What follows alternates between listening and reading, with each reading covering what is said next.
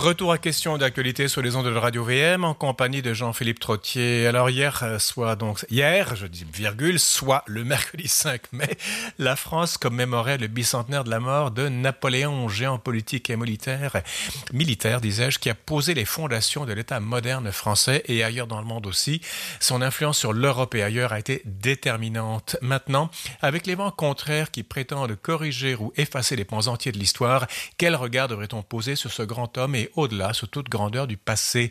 Pierre Norris, étudiant à la maîtrise en sciences politiques à l'UQAM et chroniqueur, nous dresse un portrait de ce génie. Bonjour Pierre. Bonjour Jean-Philippe. Est-ce qu'il faut commémorer Napoléon? Ben, c'est euh, en effet la question qu'on va se poser aujourd'hui. Euh, ben, on, le verra, mais euh, ben, moi je, crois que, que oui. dans tous les cas, en, effet, ben, c'est le moment où il faudrait le commémorer dans tous les cas parce que ça fait bon.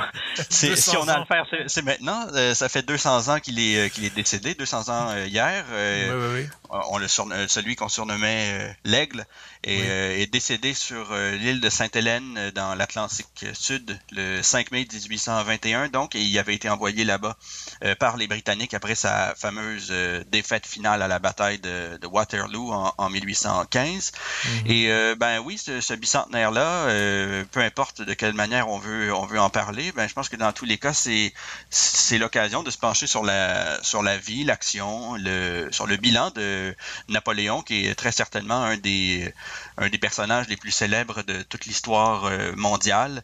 Euh, c'est quelqu'un qui fascine les autant le, le, grand public que les que les historiens depuis toujours, les, auteurs aussi, les littéraires.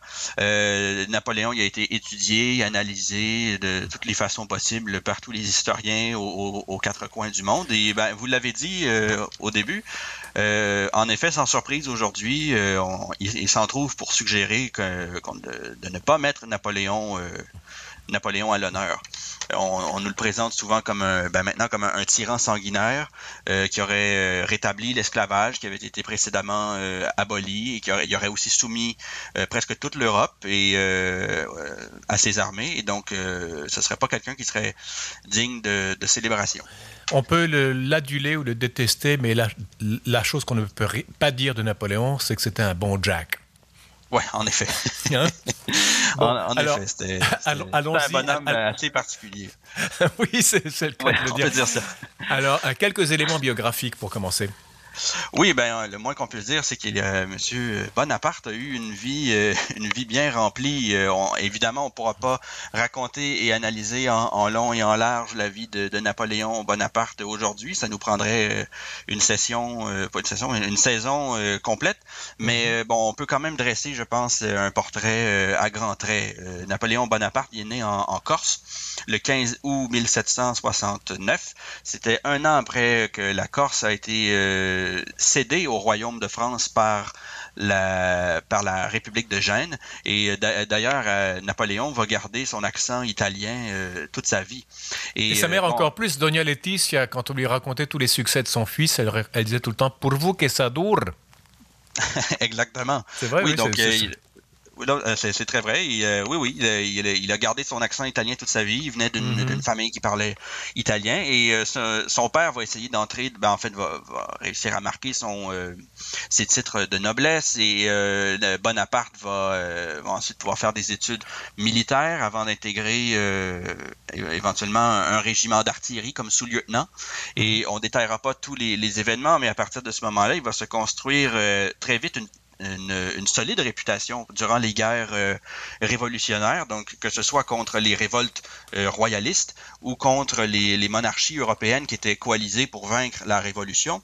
Et euh, à, cette occasion-là, Bonaparte va très vite monter en grade, il va devenir général et il va briller lors des campagnes d'Italie. Il y a la fameuse bataille du pont d'Arcole et il va aussi briller lors de la campagne d'Égypte avec la bataille des pyramides.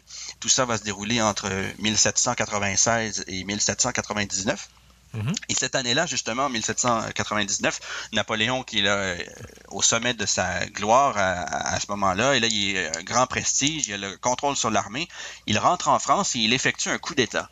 Le 9 novembre. Un coup d'État, oui. On a, il a renversé le, pouvoir en place avec. Euh, euh, c'était le 9 novembre 1799. D'abord pour instaurer un consulat, donc avec. Euh, c'est un gouvernement à trois, mais Napoléon va très vite centraliser de plus en plus le, pouvoir avant de se couronner lui-même empereur à la empereur de France à la cathédrale Notre-Dame de Paris en 1804. Et à cette occasion-là, il va devenir Napoléon Ier.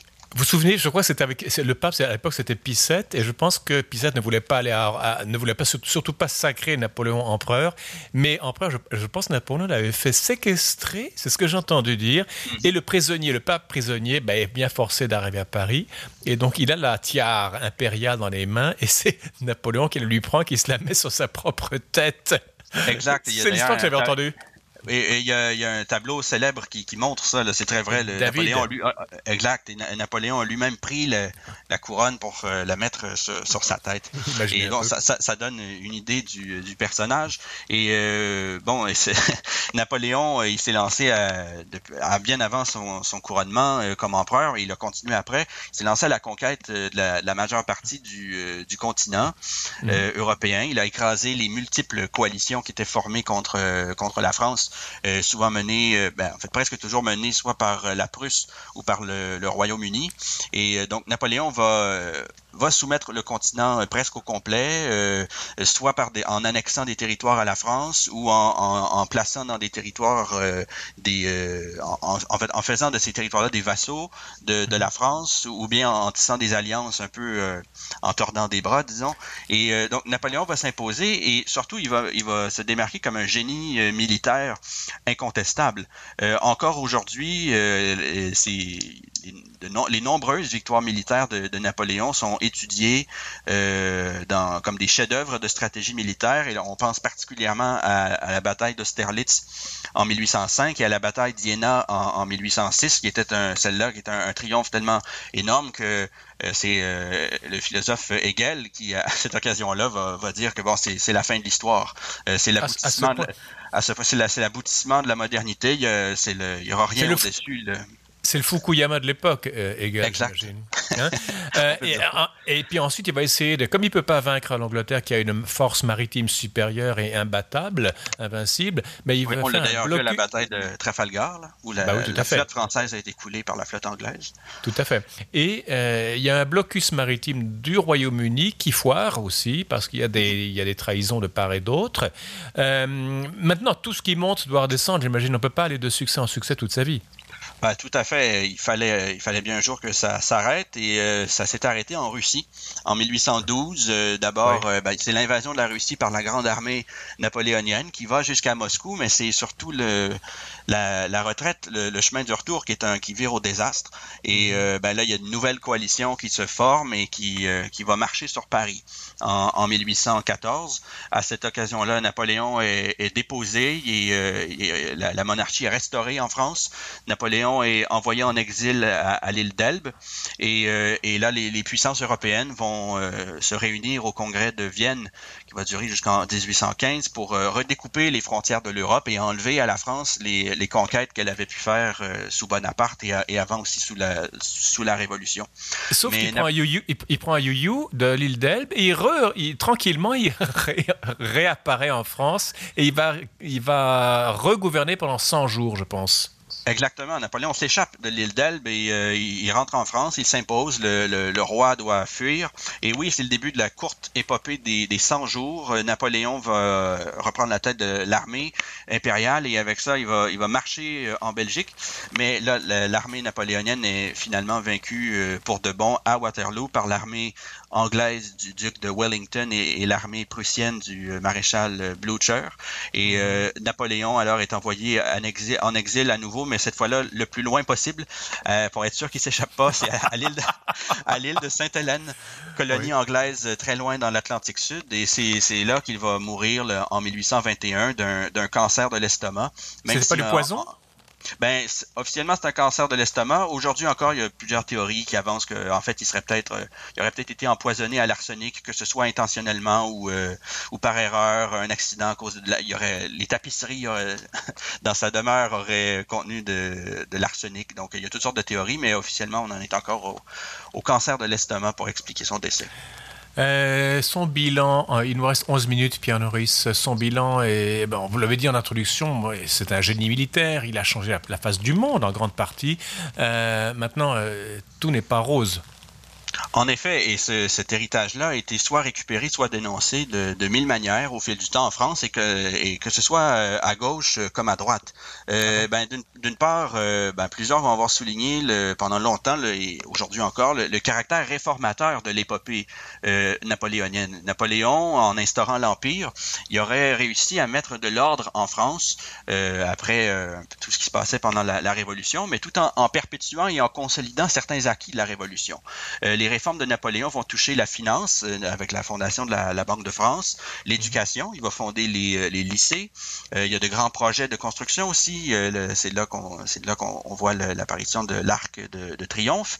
il y a des réformes en administration, la France est réorganisée en départements, on voit l'apparition des préfets, ça touche aussi la religion, on va restaurer le catholicisme en France après la Révolution. Et ça, ça va être sous l'œil de l'État avec le Concordat en 1801 qui va durer jusqu'au tournant du, du 20e siècle avec la séparation de l'Église et de l'État. Mhm. Mais je pense que sa réforme, sans doute la plus importante, ou l'une des plus importantes, c'est va toucher la, justice en codifiant le, droit, euh, notamment en 1804 avec le fameux euh, Code civil surnommé le Code Napoléon, euh, qui, va avoir une influence à travers le monde, notamment ici, ici au Québec, au 19e mhm. siècle, quand on va faire le, Code civil du, du Bas-Canada. Et euh, ben, comme la France domine à, cette époque-là euh, l'Europe, ben, les réformes que Napoléon va faire touchent tout le continent et vont laisser des traces euh, indélébiles. Ça va répandant en quelque sorte, je crois, les, principes révolutionnaires et modernes, notamment les notions d'égalité entre les citoyens, l'abolition des, la, fin définitive des, des, privilèges et des, des, inégalités dues à la naissance. Pierre Norris, Bonaparte donne le mot bonapartisme. Ça veut dire quoi ça? Euh, oui, ben ça c'est euh, au, départ, ça pouvait désigner les, les, les partisans d'un retour de la famille Bonaparte euh, au pouvoir après, le, après la chute de, de, Napoléon. Ça va d'ailleurs arriver, son neveu Napoléon III va faire le, Second Empire. Mais éventuellement, c'est l'historien euh, des idées politiques, René Raymond, qui va euh, théoriser l'histoire des droites en France. Et il va, parmi les courants qu'il qu'il trace dans, dans, dans l'histoire de la droite française, il va parler, il va analyser la notion de bonapartisme, qui est cette droite française qui essaie, un peu à la suite de, Napoléon, euh, en, célébrant la gloire militaire de la France et de Napoléon en particulier, qui est euh, soucieux de, l'unité nationale. Euh, c'est cette droite qui serait à la recherche de l'autorité d'un chef fort, directement soutenu par le peuple et au-delà de tel ou tel intérêt organisé au nom de l'unité nationale. Et bon, oui, selon la thèse de, Raymond, qui est fameuse en France, euh, on pourrait voir des traces du bonapartisme à travers euh, l'histoire française, jusqu'à notamment l'action du, euh, général de Gaulle. Maintenant, ces détracteurs, qu'est-ce qu'ils disent? Oui, parce qu'il n'a pas simplement des admirateurs. ben, à droite, justement, il y, a, toujours eu historiquement une droite monarchiste qui accusait Napoléon d'avoir perpétué la Révolution et d'avoir précipité la France dans une sorte de, de folie des grandeurs euh, qui s'est terminée par une, euh, une, défaite totale et par la perte de certains territoires comme la Belgique. Et euh, aussi, c'est qu'en perpétuant les idées révolutionnaires sur le, le continent et, en, en, occupant le continent en, entier, Napoléon aurait contribué à éveiller notamment le, le goût de l'unité nationale en Allemagne, ce qui mhm. à long terme aurait joué contre l'intérêt de, de, la France en, en lui opposant maintenant une Allemagne très forte, unifiée sous, euh, sous l'égide de la Prusse. Et on a vu ensuite les guerres de 1870, Première Guerre mondiale, Deuxième Guerre mondiale. Et dans une grande euh, biographie de Napoléon publiée en, en 1931, il y a l'historien monarchiste euh, Jacques Bainville, qui était proche de l'action française, qui avait écrit à, ce moment-là, sauf pour la gloire, ben je le cite là, sauf pour la gloire, sauf pour l'art, il eût probablement mieux valu qu'il n'eût pas existé. Donc, Deux appareils disjonctifs, bravo. en effet. Et euh, je pense que ça résume assez bien le la, position de la droite monarchiste vis-à-vis Napoléon, qui peut accepter la, gloire militaire, mais avait un problème avec tout le reste.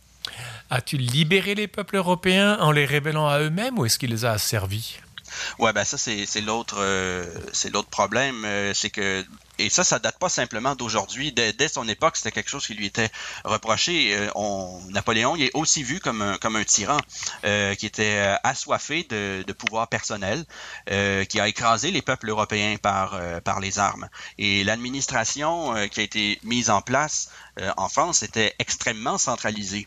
Les, et on lui reproche beaucoup que les, les libertés qui étaient proclamées dans le, le, Code civil auraient surtout été factices, et notamment les, les libertés de, presse et d'association était presque inexistante. C'était un pouvoir donc très personnel, très centralisé, euh, mm. tyrannique. Euh, on, l'a comparé à cette époque-là et encore aujourd'hui parfois à, César, euh, à Rome. Et en Angleterre notamment, qui est son, ennemi de, absolu, il a laissé le souvenir d'un monstre liberticide qui avait des, grands projets de conquête. C'était un mégalomane et qui aurait préfiguré les, les horreurs du 20e siècle. Churchill, pendant la Seconde Guerre mondiale, comparait constamment l'empire l'empire hitlérien au, souvenir de l'empire euh, de, Napoléon.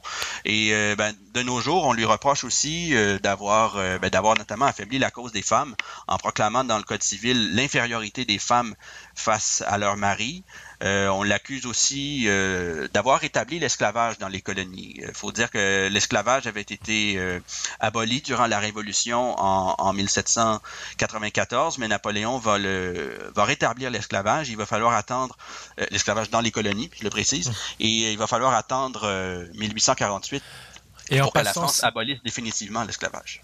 Euh, silence également sur la boucherie des guerres napoléoniennes, dans lesquelles c'est surtout les hommes qui ont été tués. 5 Il y a beaucoup. On parle de même de 5 millions, de 5 à 6 millions peut-être. Enfin, les estimations varient. C'est surtout les hommes qui sont morts. Et souvent, vers la fin des guerres napoléoniennes, il n'y avait plus d'hommes valides. On allait dans les chaumières et on kidnappait des adolescents. dire, ça, euh, je veux dire, on, parle de la minorisation des femmes, on parle de l'esclavage, mais on ne parle pas de la boucherie masculine. Ça, encore une fois, c'est un sujet qui n'est pas intéressant. En effet, mais quoi que ben vous avez raison de le, souligner, c'est que c'est quelque chose qu'il faut rappeler aussi. Les, guerres napoléoniennes ont été euh, une vraie boucherie, euh, un massacre, et ben, très certainement ça pèse dans son bilan. Tout à. En trois minutes, euh, Pierre Norris, euh, alors comment est-ce qu'il faut commémorer Napoléon? Vous nous faites un portrait assez, assez nuancé. Je veux dire, oh, il est exaltant, mais en même temps, il est odieux.